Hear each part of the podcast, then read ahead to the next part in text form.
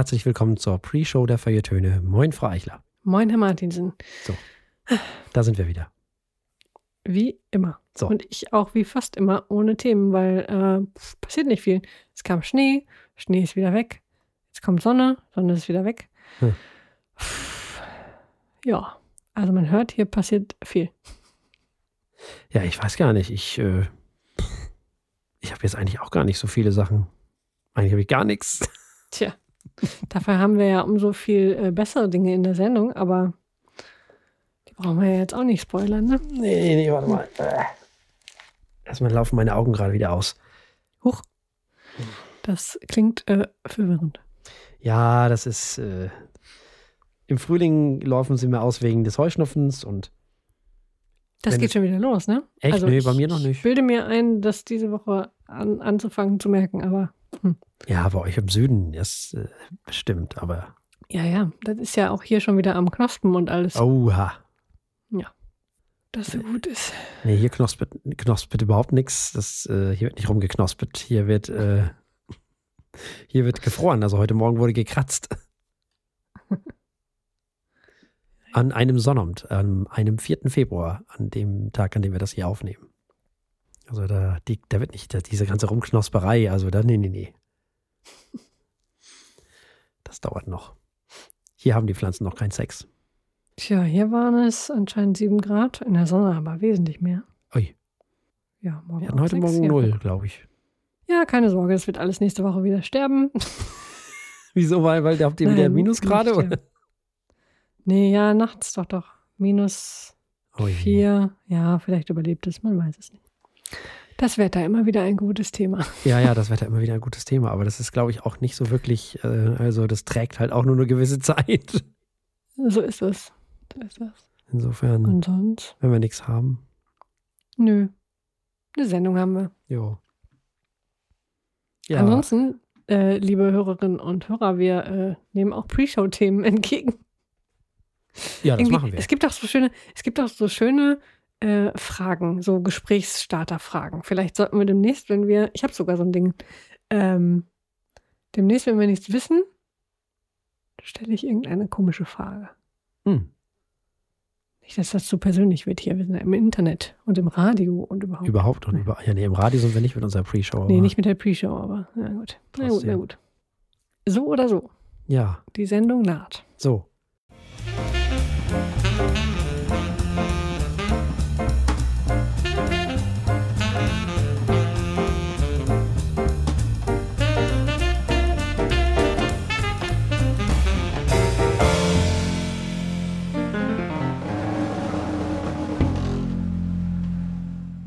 Herzlich willkommen bei den Feuilletönen, der Podcast mit wöchentlichem Wohlsein, der den Ohren gut schmeckt. Wie immer haben wir drei Alben für euch dabei. Wir starten mit einem fantastisch virtuosen Prog-Rock-Album aus Polen mit Riverside und dem Album ID Entity. Weiter geht es mit New Yorker Jazz mit der Saxophonistin Lakeisha Benjamin und ihrem Album Phoenix. Anschließend hören wir Lieder über die nostalgische Liebe, begleitet von Klavier und Streichern. Das nennt sich Chant Nostalgique und wir hören als Interpreten Marie-Laure Garnier, Celia Oneto Bensaid und Quator Hanson. Ich habe es fast geschafft, aber gut. Ja, das hörte sich toll an. Ich bin begeistert. Genau, bis ich stolperte. Aber für alle, die uns nicht im Radio hören, gibt es dann ja noch die Verkostung eines Weines, wie wir das gerne wöchentlich tun. Wir verkosten einen Cabernet Sauvignon Reserva von 2021 aus dem Hause. Ja, da weiß ich jetzt auch nicht. Montes. Ich sag mal Montes. Ja, Montes. Montes. Sehr gut. Ja. So Guck mal, die, sie. die französischen Weinsorten, die können wir alle, ne? ja, ja. Da sind wir also- Sauvignon hin. Pinot Noir. So. Pinot Blanc. Pinot Blanc. Sauvignon Blanc. Die heißen ja auch alle. Ne? Ja, ja. Da sind wir ExpertInnen. Die klingen auch so schön. Ja. Nicht so wie der deutsche Riesling. Naja. Auch ein schönes Wort. Was ist ein schönes. Wort? Riesling, nicht wirklich. Äh, aber Ähm, Silvaner ist doch nett. Silvaner ist ein, ein schöneres Wort, ja. Ja, ja, ja. Ja. Aber bevor wir uns in Weintraubennamen vergehen, äh, übergebe ich mal an meinen liebreizenden Kollegen. Äh, vielen lieben Dank. Und wir beginnen mit ID Entity oder Identity, wie auch immer, von der Band Riverside. Das ist eine ja, Prog-Rock-Band aus Polen. Die Band wurde 2001 gegründet und alle Gründungsmitglieder verband, dass sie Progressive Rock und Heavy Metal mochten. Das ist ja schon mal eine schöne Basis. Die Musik kann als eine Mischung aus atmosphärischem Rock und Metal-Elementen beschrieben werden, was zu einem Sound führt, der so ein bisschen an Porcupine Tree, Pain of Salvation oder Dream Theater erinnert. Ich würde hinzufügen IQ. Dieses Album, was wir heute besprechen wollen, ID Entity, ist das achte Studioalbum der Band. Sie haben 2022 begonnen, Material für dieses Album äh, zu schreiben. Es ist das erste Album seit vier Jahren, denn sie mussten, ihr ahnt es schon, aufgrund der Covid-19-Pandemie eine Pause einlegen, was dann die Bandmitglieder erstmal dafür genutzt haben, um das ein oder andere Soloprojekt zu verwirklichen. Nun ist das Album fertig und was die Themen des Albums angeht, ja, so zitiert man am besten den Sänger Mario Studa. Wir leben in Zeiten massiven Misstrauens, sagt er, sozialer Spaltung, Unsicherheit und Unwahrheiten. Wir leben in Zeiten der Wut und Hilflosigkeit, in Zeiten, die von Populisten, Verschwörungstheorien, Hass und Konzernen dominiert werden, die den Planeten und die menschliche Natur kaputt machen. Wir leben in Zeiten, in denen ein anderes Land, ein wiederum anderes Land aus heiterem Himmel angreifen kann, nur weil es denkt, dass es etwas Besseres verdient. Heutzutage ist es einfach schwer, nur über Liebe, Freundschaft und Fluchten in imaginäre Welten zu singen, sagt Mariusz Duda. Frau Eichler, Proc Rock. Ich muss erstmal, also ich hatte ganz andere Erwartungen. So, ich höre polnische Prog Rock Band. Mhm. Ich google Riverside. Ich sehe äh, eine Runde äh, großer Männer mit langen Haaren. Ich denke, alles klar, das wird rockig. Da kommt Metal. Äh, keine Ahnung, wunderbar. Ich mache dieses Album an, erster Song, und ich höre Synthes. Ich denke, was jetzt? Was? Die 80er habe ich mich vertan. Ist das das richtige Album? Und es wurde immer besser. Und es wurde natürlich auch äh, kräftig rockig. Ähm, aber ganz kurz dachte ich, ich wäre irgendwie beim letzten Album von Aha gelandet. Herrlich. Es ist ein unheimlich originelles Album, ein unheimlich vielseitiges Album. Es klingt fantastisch, es traut sich was und vor allem das, das Wort, was mir immer wieder in den Sinn kam, war virtuos, weil äh, alle möglichen Instrumente und Abschnitte zwischendurch in so eine Virtuosität abgleiten, die mir total gut gefallen hat. Das macht es nämlich wirklich wieder zu so einem Album, das eine kleine Schatztruhe ist für so musikalische Momente, die einem das Herz aufgehen lassen, mir zumindest. Ich saß beim Hören ganz oft da, dachte so, ah, ja, das ist ein cooler Song. Und auf einmal fiel mir nur die Kinder darunter. Ich denke, was? Und dann ging es weiter und ich habe nur gestrahlt. Es war so, das sind, das sind so viele Momente auf diesem Album. Äh, das sind jetzt keine Schocker oder irgendwelche großen Brüche oder sowas, dass ich, dass man plötzlich hängen bleibt, sondern weil sie, sie haben einfach immer wieder so eine neue Idee eingebaut, die für mich zumindest unerwartet kam. Und das macht es dann auf jeden Fall progressive, macht es irgendwie auch ein bisschen zu Art Rock. Keine Frage. Also wer sowas mag, hat hier definitiv einiges zu finden. Pluspunkt noch von mir für das Cover. Das Artwork gefällt mir irgendwie sehr. Das ist so eine sehr coole Mischung von, ich weiß es nicht. Irgendwie hat auch das mich an die 80er erinnert. Gleichzeitig sieht es sehr modern und fast schon futuristisch aus durch diese eckigen hm. Farben. Naja, äh, ja, von vorne bis hinten bin ich begeistert. Und so sollte äh, Prog Rock funktionieren. Nämlich äh, ohne Vorhersehbarkeit und mit dann auch noch mit wichtigen Themen, mit einem, mit philosophischen Fragen und einem hübschen Cover. Ich bin dabei. Oh, wow.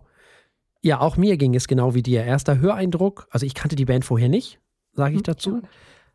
Erster Höreindruck, was ist das denn? Aha meets Prog Rock? das ist ja drollig, dachte ich. Und nach diesem leider, muss ich fast sagen, anfänglichen Aha-Exkurs ging es dann sehr viel rockiger weiter. Also man verfolgt diese Linie des ersten Liedes nicht so richtig weiter. Das ist dann da so und der Rest ist dann ein bisschen anders. Hm, allerdings geht dieser Prog-Rock im modernen Gewand weiter. Also man hat zwar hier auch die typischen Instrumente, die man vom klassischen Prog-Rock kennt. Also zu nennen wäre hier zum Beispiel die rührende Orgel, die ja gerne im Prog-Rock ist, so, ne? Und natürlich haben wir es hier auch mit recht typischen polyrhythmischen Songs zu tun und auch die harmonische Struktur ist recht typisch für den Prog Rock. Es ist aber ein Prog Rock Album aus dem Jahre 2023 und da macht es auch keinen Hehl draus. Und da meine ich jetzt nicht nur die Texte, die sind natürlich sehr zeitgemäß.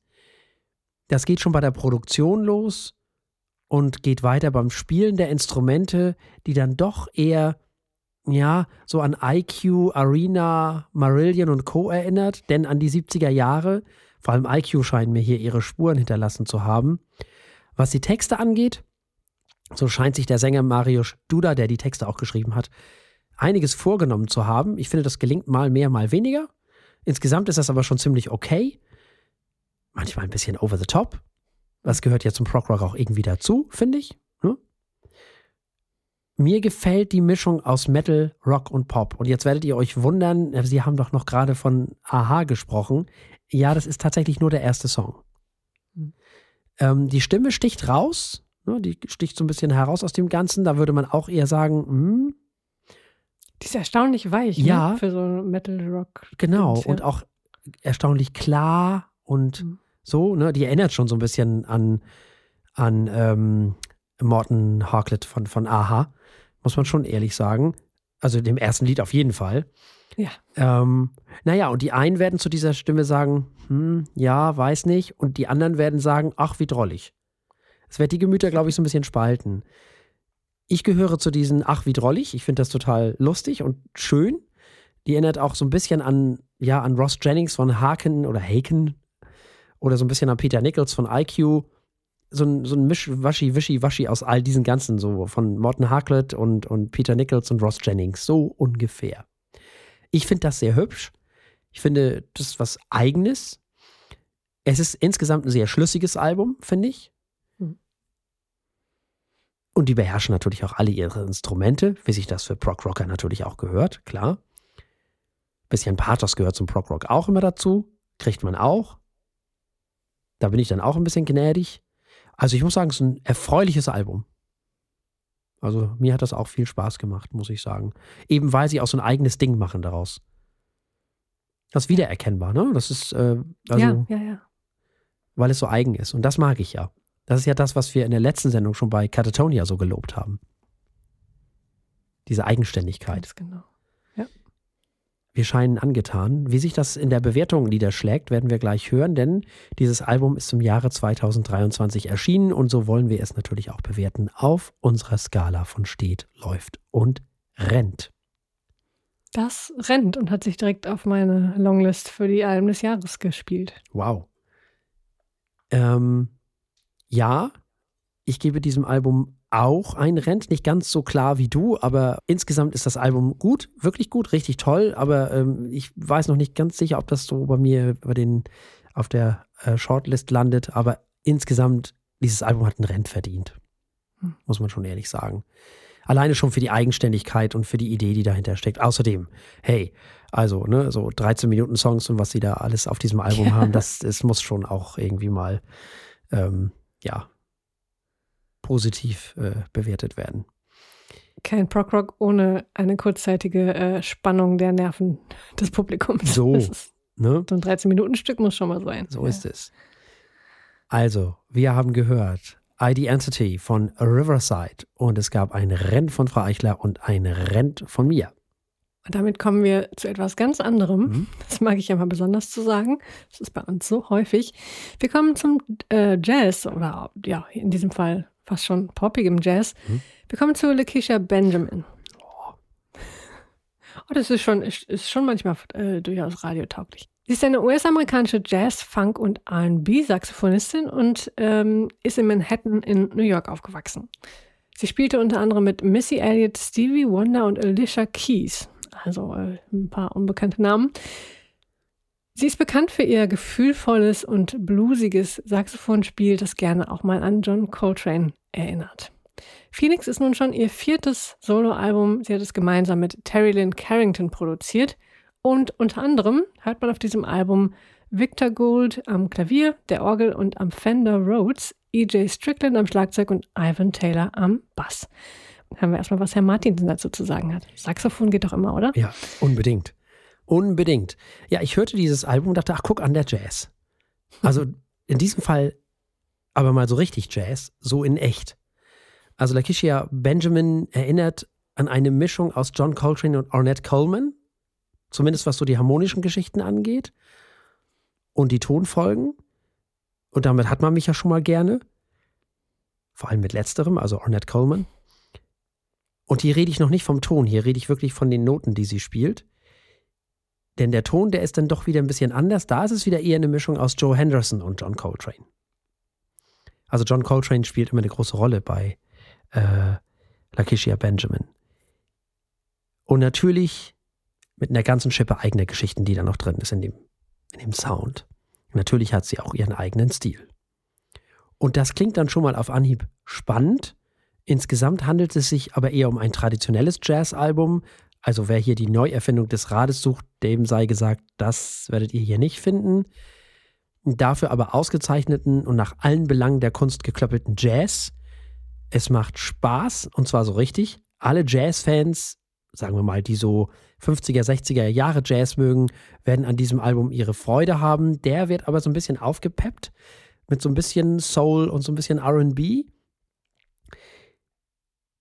Und wie die Jazzmenschen so sind, sie beherrschen ihre Instrumente perfekt. Es macht Freude, ihnen beim, beim Improvisieren zuzuhören. Produziert ist es ganz hervorragend. Ja, was will man mehr, könnte man sagen. Nichts eigentlich, wenn man auf Jazz steht, wie man ihn kennt. Ein bisschen Soul hier, ein bisschen RB da, ein bisschen Funk dort. Alles sehr stilvoll, alles sehr gelungen. Neues findet man hier tatsächlich eher nicht. Und das ist okay, macht auch nichts. Das ist ein Album, was einfach Spaß macht. Und ja, wer so auf, auf, auf Saxophon und, und Jazz steht und da so ein bisschen in die Richtung äh, geht und das sowieso gerne hört, der wird hier bei diesem Album auf jeden Fall zu Hause sein und dem wird das richtig gut gefallen. Also mir hat es gefallen. Äh, da, kann ich mich an, an ganz vielen Stellen nur anschließen. Das macht Spaß zu hören. Das ist toller Jazz. Das klingt wunderbar. Es gibt ein paar Ausflüge durchaus in die äh, nicht ganz so traditionelle äh, oder die konventionell erwartbare Jazzwelt. Ähm, wenn man ein wenig Spoken Word dabei hat, äh, gerade, ich glaube, das war sogar das allerletzte Stück irgendwas Basquiat, genau. Ist auch schon ein bisschen experimenteller. Da, sie trauen sich doch schon zwischendurch was. Aber ja, insgesamt ist das ähm, einfach guter Jazz. Guter, funkiger, extremst hörbarer, stilvoller Jazz. Genau wie wir es gerade schon hörten. Was mir noch sehr gefallen hat, ist äh, die Art, wie sie improvisiert. Oder mhm. also diese, ähm, ja, wie sie sich um die Melodien bewegt das fand ich war, äh, wenn ich mehr Ahnung hätte vom Jazz und von Saxophonen, glaube ich auch recht ähm, wiedererkennbar, wie sie das tut. Also das klang für mich wie sehr viel Persönlichkeit von ihr, die da mit drin steckt, aber so kam es mir vor. Das ist auch noch ein, durchaus ein Pluspunkt gewesen. Ich fand das sehr, sehr persönlich und das war etwas, was in jedem Song ähm, ähnlich durchkam. Kann ich allerdings nur mit Bauchgefühl beschreiben im Moment. Da dieses Album im Jahre 2023 erschienen ist, haben wir es natürlich auch zu bewerten auf unserer Skala von steht, läuft und rennt. Mhm. Ja, äh, das ist ein schnelles Läuft. Ja, da schließe ich mich an. Tolles Album, äh, kein Meisterwerk, aber richtig, richtig gut. Also für alle, die jetzt, äh, denen die Ohren äh, größer geworden sind bei den Worten äh, Saxophon, Funk, Jazz, die sollten auf jeden Fall reinhören. Ja, und das ist, äh, Interessante ist, sie spielt ja Altsaxophon, ne? Also, mhm. und John Coltrane spielt ja normalerweise Tenor, also Tenorsaxophon. Das ist auch ganz spannend, dass man mit dem Alt eben auch solche Sachen spielen kann und dass das überhaupt nichts Schlechtes sein muss. Also, wir haben gehört, Lakeisha Benjamin mit ihrem neuen Album Phoenix und es gab ein Läuft von den Martinsen und ein Läuft von mir. Ja, und wir kommen mal wieder zu was ganz anderem. Und das Blöde bei Klassik ist immer, dass da wahnsinnig viele Leute daran teilnehmen und wahnsinnig viele KomponistInnen dabei sind. Das führt zum einen dazu, dass die Alben meistens sehr lang sind und zum anderen, dass ihr mir wahnsinnig lange zuhören müsst. Und das ist ein bisschen schade, ich weiß, das ist äh, anstrengend, aber so ist das manchmal. Ich fange mal an mit Marie Laure Garnier. Das ist eine französische lyrische Sopranistin. Das macht bei Liedern natürlich auch sehr viel Sinn, denn darum geht es auf diesem Album, die bereits mit mehreren Preisen ausgezeichnet wurde. Wir haben eine französische Pianistin aus Paris namens Celia Oneto Ben Said. Wir haben das Quatuor Ensemble, ein Quartett, das ebenfalls in Paris gegründet wurde im Jahre 2013, spielt ein Repertoire, was von der Wiener Klassik bis hin zu zeitgenössischer Musik reicht. Und die spielen jetzt zum einen Stücke von Gabriel Fauré.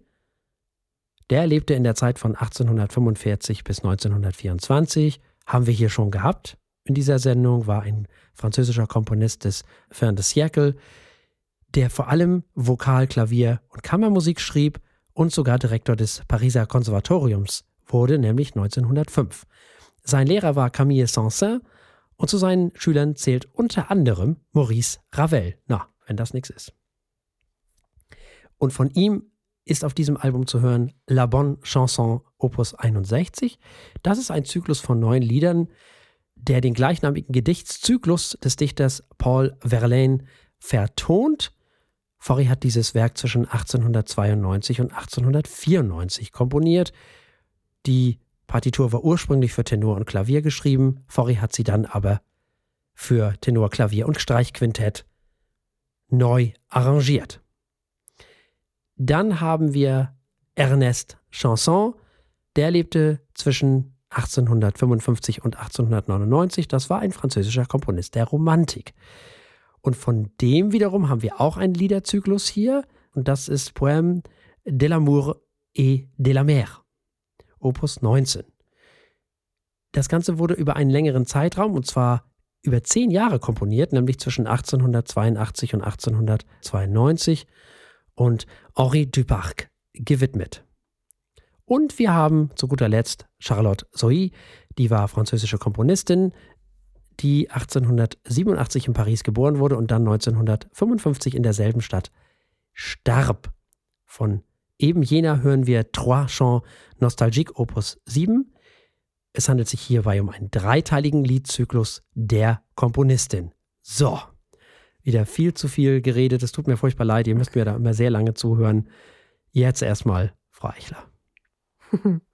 Ja, und ich habe gar nicht so viel zu sagen, um das aufzuwiegen. Äh, erstmal wunderschönes Album, toll produziert, tolle äh, Sängerinnen, tolle, äh, tolle Pianisten und Streicher. Alles wahnsinnig gut. Ich muss persönlich zugeben, Lieder nicht mein Lieblingsgenre aus der Klassik. Ähm, und so bin ich auch hier nur langsam warm geworden. Womit ich sehr schnell warm geworden bin, sind die Streicher, weil die wahnsinnig ähm, emotional und warm waren für mich. Das macht einen schönen Gegensatz zu dieser doch recht ähm, natürlichen Produktion, obwohl das ja alles live aufgenommen ist, wenn ich es richtig verstehe. Das ähm, klang sehr gut. Ich, die Streicher haben es mir völlig angetan. Mhm. Auch in sämtlichen vier, ähm, vier Werken. Ja, also ehrlich gesagt muss ich nur zugeben, ich bin nicht die richtige Zielgruppe. Ich konnte schwer meine Aufmerksamkeit ähm, über viele Lieder am Stück halten, weil es mir dann doch recht anstrengend wurde. Vielleicht kenne ich mich nicht gut genug aus, also sowieso nicht, nicht gut genug aus mit, mit Liedern. Ja, Irgendwann habe ich, hab ich die Unterschiede nicht mehr gehört. Dabei sind die vier Werke ja doch extrem unterschiedlich und das tat mir völlig leid. Äh, es klang wunderschön und ich habe das Gefühl, ich bin des Ganzen nicht würdig. Hm, ja, bei mir war es eigentlich so. Ich habe erwartet, dass mir das La Bonne Chanson Opus 61 von Gabriel Fauré recht gut gefallen würde. Das war nicht so überraschend für mich. Ich mag seine Lieder, bin aber kein Liederfreund. Neben der Oper sind Lieder, klassische Lieder, das von mir am wenigsten präferierte Genre der klassischen Musik. Da geht es mir genau wie dir. Nun, dieses äh, Quatuor Ensemble begleitet alle Lieder und das ist bei Fauré schlicht schön. Zu den Texten kann ich naturgemäß nichts sagen, hört sich toll an, ist französisch, mehr weiß ich nicht. Tut mir sehr leid. Für alle französisch oder frankophilen Menschen, äh, ich äh, komme aus Flensburg, mir ist das ist weit weg. Aber die Melodien gefallen mir. Ich finde, Fauré ist modern, aber nicht modern. Also es ist irgendwie schon 20. Jahrhundert, aber nicht atonal. Gabriel Fauré hatte schon immer ein Gespür für Melodien. Das haben wir in dieser Sendung schon mehrmals feststellen dürfen. Hier sei zum Beispiel sein Requiem erwähnt. Und mir gefällt das Spiel genau wie bei dir von Quatuor Ensemble. Das gefällt mir so gut. Das ist unfassbar. Wenn Fori Dinge komponiert, dann sind sie wirklich schön und hier wird das auch wirklich so gespielt, dass es nicht ins Niveaulose abgleitet, sondern mhm. dass hier eine elaborierte Schönheit gespielt wird, so wie sich das wahrscheinlich Fori auch vorgestellt hat. Nun, die Lieder von Charlotte Soy sind in allererster Linie mal ernster. Das ist mir sofort aufgefallen. Hier kommt nun ähm, etwas Melancholie hinzu. Das ist nicht mehr so hübsch, in Anführungszeichen, möchte man sagen. Und leider zum Beispiel auch weniger liedhaft. Hier fängt es nämlich langsam an, in eine Richtung zu gehen, die ich nicht so mag. Also, dass die Lieder dann, naja, also das ist mir ist das zu dramatisch. Das geht so Richtung Oper. So. Mhm. Bei den Liedern von Ernest Chanson ist es wieder ein bisschen entspannter. Das ist aber kein Qualitätsmerkmal, sondern das habe ich so empfunden. Es wird ein bisschen entspannter, aber auch nur ein bisschen, denn auch hier gibt es Dramatik, klar, Romantik, ne? Muss ja, da ist ja die Dramatik groß geschrieben. Die Produktion ist toll. Marie-Laure Garniere gefällt mir gerade bei den Liedern von Forry ganz ausgezeichnet. Da finde ich, kommt ihre, ihr lyrischer Sopran auch für mich, finde ich, am besten zur Geltung. Die anderen beiden sind mir schlicht zu dramatisch, die anderen beiden äh, KomponistInnen. Dafür können sie aber nichts. Das liegt einfach an mir. Ja, und das äh, Quatuor Ensemble, dieses Quartett, das ist natürlich fantastisch. Ja. Die spielen großartig. Meine Güte, was kann dieses Quartett spielen? Mhm. Mhm. Großes Lob geht auch noch raus an äh, Celia Oneto Ben Said, weil die spielt die Stücke genau so, wie man sie spielen sollte, nämlich indem sie die Stücke, die Lieder unterstützt und sich eben nicht in den Mittelpunkt spielt, sondern eben auch dabei ist und die Lieder unterfüttert, sozusagen mit dem Ganzen, was sie dort tut. Und das ist eine hohe Kunst. Toll. Also ich fasse mal für mich zusammen, ich mag die Musik von Gabriel Fauré, auch seine Lieder. Die anderen beiden sind mir zu aufgeregt, zu dramatisch. Da wird mir zu sehr, Entschuldigung, geschrien. Ich weiß, ich versuche das nur deutlich zu machen für die HörerInnen, die vielleicht nicht so drin sind in dem Ganzen und versuche irgendwie klar zu machen, wie ich das so von außen drauf gucke, so oder drauf gucken würde. Ich weiß natürlich, dass da nicht geschrien wird, aber es ist mir zu laut. Vielleicht könnte man das so formulieren. Es ist ein tolles Album für Menschen, die Lieder von KomponistInnen entdecken wollen, die nicht jeder kennt, denn das muss man ja schon ehrlich sagen. Ich kannte Ernest Chanson genauso wenig wie äh, Charlotte Soy. Und obendrauf gibt es eben wundervolle Gabriel Fauré-Lieder. Das äh, kann man, glaube ich, so zusammenfassen. Nun müssen wir dieses und dürfen wir dieses Album bewerten, weil es im Jahre 2023 erschienen ist, auf unserer Skala von steht, läuft und rennt. Das läuft. Das läuft schnell. Tolles Album. Aber ich, ich, ich kriege es nicht in den Kopf. Ja. Nein, es läuft ähm, auf jeden Fall eine Hörempfehlung für alle, die mit diesem Genre besser klarkommen als wir. Ja, ich äh, schließe mich dem an. Ich gebe ein sehr schnelles Läuft, weil mir die musikalische Darbietung sehr gefallen hat. Ich bin aber leider nicht in der Lage, das so zu wertschätzen, wie ich es eigentlich hätte wertschätzen müssen und sollen. Deswegen, es läuft immer so ein Kompromiss. Hm. Also, wir haben gehört, Marie-Laure Garnier, wir haben gehört Celia Oneto Ben Said, wir haben das Quatuor Ensemble gehört und wir haben das Album gehört, Chant Nostalgique und es gab ein Läuft von Frau Eichler und ein Läuft von mir. Jetzt geht es um den Wein.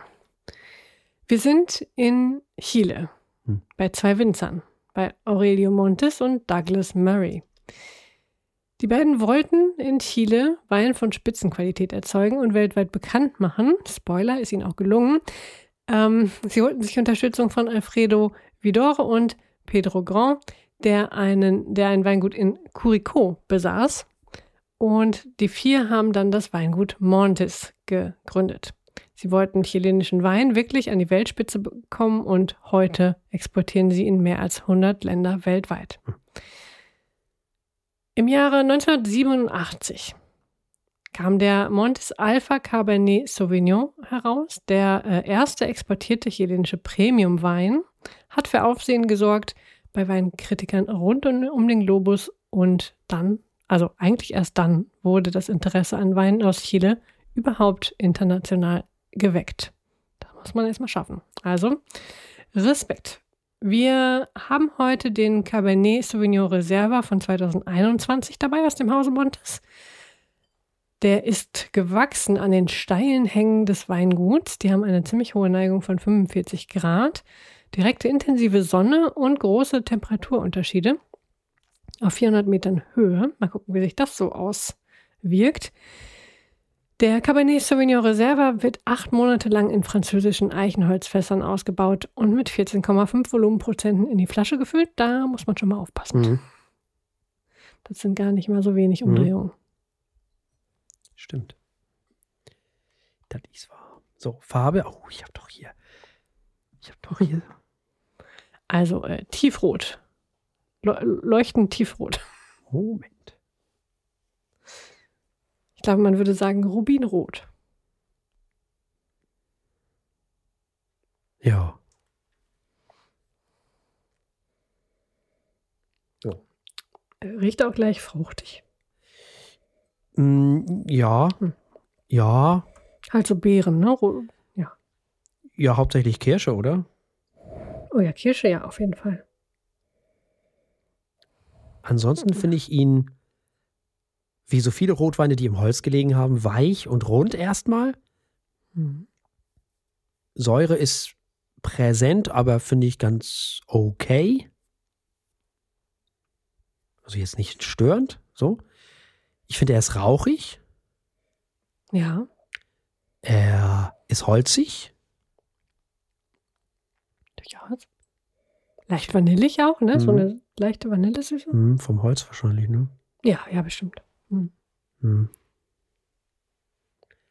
Bisschen Johannisbeeren, schwarze Johannisbeeren, ne? Finde ich. Mhm. So, und Brombeeren. Vielleicht. Und ja, es ist halt ein Cabernet Sauvignon. Also grüne Paprika. Die ist dann Interessanterweise, ja. Ich finde, das ist nicht eine grüne Paprika, das ist auch irgendwie kräuterig noch. Ja, das ist auf jeden Fall würzig oder kräuterig. Ja, ja, genau. Würzig, ja, ja, genau. Also halt so ja. grün. Es riecht so grün. Wenn ich jedes grün. Ach, lassen wir das mit dem Dichten. Meinst du herbal? Ähm, ja, das. Ich finde, wir können hier langsam mal, also. Kannst du gerne, ich vergesse das sowieso am nächsten oh. Tag. Ich mache mir eine Liste mit schlauen Wörtern und dann versuche ich die einfach immer unterzubringen. Oh ja. Toaster. Lama. Ja, ähm, zu viel Wein? Könnte hm. sein. Hm. Ja. Also diese Mischung ist schon interessant. Das ist so. Ich hätte erwartet, dass der irgendwie schwerer ist bei der Farbe, aber der ist schon eher frisch Ja, stimmt. Ich ähm, habe den ja schon Mittwoch geöffnet. Hm. Wie ich das ja immer mache. Und man das damit schöner verteilen kann. Mhm. Ich habe mir übrigens vorgenommen, äh, zukünftig auch zu spucken. Hm. Okay. In der Woche. Also den Wein nicht zu trinken, sondern. Mhm. Ja, ja. Äh, wenn er so ein normaler Durchschnittswein halt, ne? Also klar, also ein GG, äh, nee. Aber das mache ich nicht. Das wäre ja schade drum. Aber hin und wieder so. Ähm, ja, es nützt aber alles nichts. Ja, als ich den geöffnet habe am Mittwoch, dachte ich schon, oh weia. ähm, schwierig. Das hat sich ein bisschen gebessert. Er ist, hat sich gut entwickelt, finde ich, in den letzten äh, Tagen. Ist besser geworden. Ich habe ihn heute Mittag zum, äh, zur selbstgemachten Pizza ge getrunken. Ähm, Und als Essensbegleiter hat er sie sehr viel besser gemacht, muss ich sagen. Da hat er mir wesentlich besser gefallen als alleine. Er passte sehr gut zum Feta und, und zu diesem Sauce Hollandaise Geschinke Gedöns, was ich da auf der Pizza hatte. Das hat mir schon sehr viel besser gefallen. Für sich alleine muss ich sagen, ja, die grüne Paprika und ich, das ist schwierig. Hm.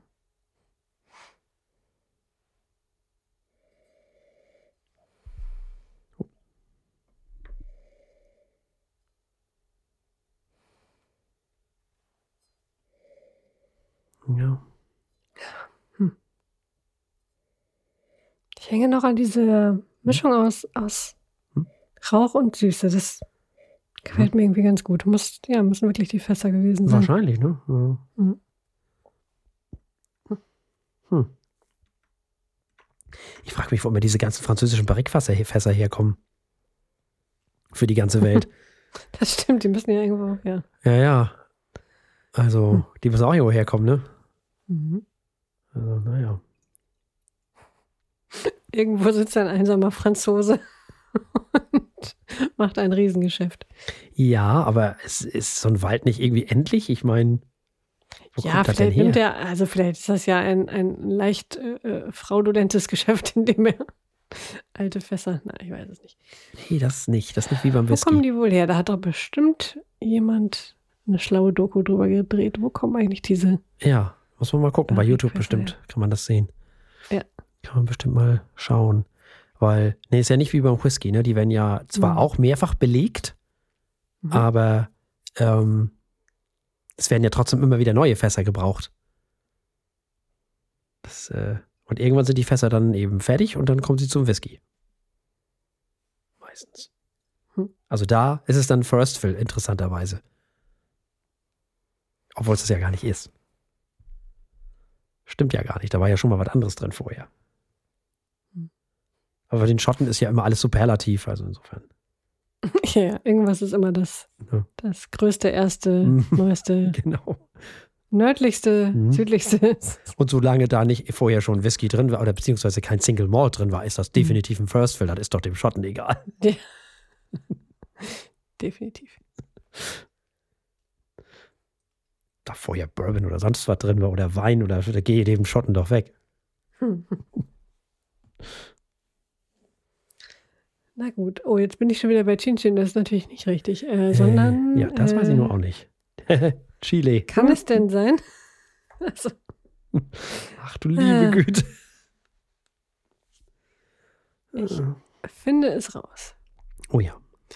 Ich habe es rausgefunden und möchte es nicht sagen, deswegen Cheers. Okay. Nein, ist, also was hier steht, ich hoffe, das ist überhaupt, nee, das ist Spanisch. Naja, Chile, Chile ist Spanisch. Ja, also ich, da steht etwas, das heißt, der Bajo hacia arriba. Ha. Aber es gibt auch, oh, es gibt auch Salud. Sehr schön. Dann nehmen wir das. Oder Jesus.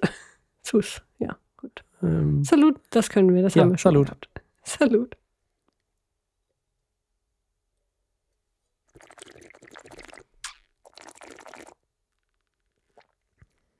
Mhm. Oh, da geht aber gefährlich gut runter. Mhm. Das ist ein geselliger Wein. Ich finde, ja. Mhm.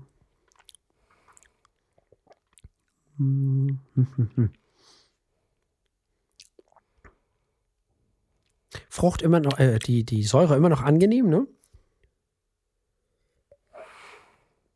Finde ich. Ja. Mhm. Ja. Gar nicht mal so saftig, wie ich dachte. Das stimmt. Ist eher, eher ein bisschen kantig, kräftig. Ja. Aber fruchtig die ganze Ja, Zeit. fruchtig. Also die Kirsche und dieser ganze Johannisbeer-Brombeer-Kram mhm. ist da schon drin. Hinten raus haben wir aber die geschmorte grüne Paprika. Da wird es leicht, leicht so bitter, also so, hm, wie so grüne Paprika halt ist. Mhm. So. Ja, ja, die ist ja schon ganz schön. Ja. Hm. So. Man könnte auch sagen, es ist irgendwie Kaffee oder ich weiß auch nicht. Paprika, Kaffee. Tomato, ja, naja, Tomato. so, ich mein, naja, nun, diese Bitternote, diese leichte Bitternote Ja. halt. ja, äh, Aber es ist halt, es ist am Ende, es ist ein Cabernet Sauvignon und da ist die grüne Paprika nun mal nichts Besonderes. Da ist sie nun mal unter anderem jedenfalls drin. Sauvignon Blanc hat das ja auch manchmal. Mhm. Bin da ja kein Freund von, ne?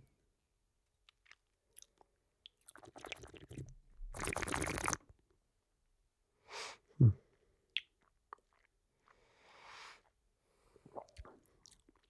Auch ganz schön adstringierend, ne? Also er trocknet Ja. aber ganz gut nach so. Ja, auf jeden Fall. Mhm. Hm, der ist am Anfang total fruchtig, total johannisbeerig und kirschig und dies, das. Ja, und dann grüne Paprika. Finde ich schon. Ja. Hm. Also, wenn, wenn man das mag, ist das okay. Also, es, äh, Ja, ja. ja, so ja nicht. Also.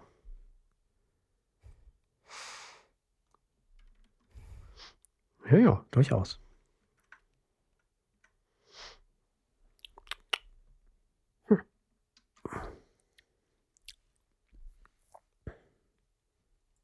Hm. Ist auch im Nachhinein hm, gar nicht so rauchig, ne? So im, im, im Nachhall so. Nö, so, so leicht röstig irgendwie, aber ja. vor allem fruchtig. Mhm.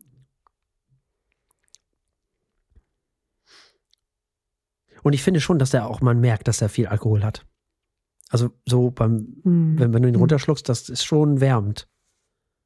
Finde ich. Nee, auf jeden Fall. Mhm. Ja. Ja, ja. Hm.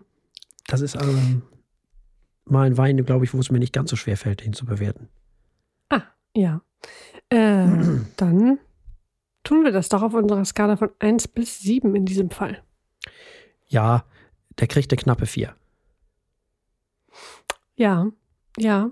Von mir kriegt er eine gute 4. Ich Hm. mag diese Kombination, aber äh, ja, irgendwie. Der erblasst leider im, im Schein all dieser anderen hervorragenden Weine, die wir zuletzt Ja, gekostet haben. das muss man schon ehrlich Da, sagen. Das äh, kommt also- dazu. Ja, ja. Das stimmt. Das kommt dazu. Ja, ja, das stimmt. Wir hatten echt richtig gute Weine. Ja. Ja, das stimmt schon. Ich muss dazu sagen, äh, als Essensbegleiter ist der viel besser als so jetzt alleine. Weil jetzt so alleine, diese grüne Paprika, die geht mir tierisch auf den Puffer, da bin ich ganz ehrlich. Ich mag das Zeug nicht. Und Weinkenner wissen auch, wenn man, wenn man grüne Paprika im Wein hat, wonach das noch riechen kann. Wir wollen es mal nicht laut sagen, aber ihr wisst schon Bescheid. Schön ist das nicht. Also muss ich nicht haben und man kann das auch machen, dass man es nicht hat. Also das ist, äh, es gibt äh, viele Weingüter, die das können. Deswegen ist er mit den schwachen vier Punkten, finde ich, gut bedient. Also Ja. von meiner Seite. Nee, die hat er. Ja, ja, nee, die, die hat er. Die hat er durchaus verdient. Ist nicht schlecht, ist nur speziell. Ja, Vielleicht ist, so. äh, Ist, wie gesagt, also so Sachen wie Pizza und so Sachen, ne? Also wunderbar. Hm? Ja, hervorragend. Oder äh, grillen oder so. Also, Ja, was auch immer man grillt. ja, ja. Das, glaube ich, Das funktioniert sollte schon extrem gut. funktionieren, ja. Ja, ja. Gut. Ähm, das heißt, der Cabernet Sauvignon Reserva von 2021 aus dem Hause Montes hat vier Punkte von Herrn Martinsen und vier Punkte von mir bekommen. Und damit sind wir ans Ende auch dieser Sendung angekommen und selbstverständlich gibt es auch in der nächsten Sendung wieder drei Alben und ein Wein. Oh ja, wir hören Sinne Sanden mit Unfold. Hm. Dann hören wir Måneskin mit Rush. Endlich ein neues Album. Mhm. Und wir hören Anchor and Burden mit Cosmonautic Pilgrimage. Das wird ein, glaube ich, sehr eklektische, eine eklektische Mischung. Mhm. Und für alle, die uns nicht im Radio hören, gibt es dann noch einen Wein vom Weingut Krämer, den Silvaner Alte Reben Kabinett von 2019. Ja, so der rechtzeitig bei uns ankommt.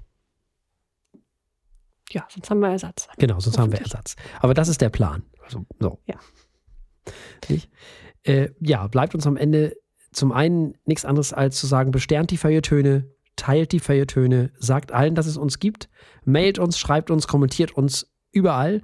Mittlerweile noch einfacher als jemals zuvor, weil wir es in den Shownotes drin haben. Also ihr müsst einfach nur äh, auf eurem Podcast-Catcher oder wo auch immer ihr uns hört, Spotify, sonst wo, ähm, da braucht man nur noch draufklicken, dann geht das alles von ganz alleine. Ähm, ja, vor allem das, das Besternen und das, das Teilen und so, das ist äh, ziemlich wichtig. Das wäre schon ziemlich cool. Und wir freuen uns natürlich immer, wenn man uns kommentiert und schreibt und wenn man was von euch hört. Bleibt uns an dieser Stelle nichts anderes als zu sagen, bleibt uns gewogen. Bis zum nächsten Mal. Tschüss. Tschüss.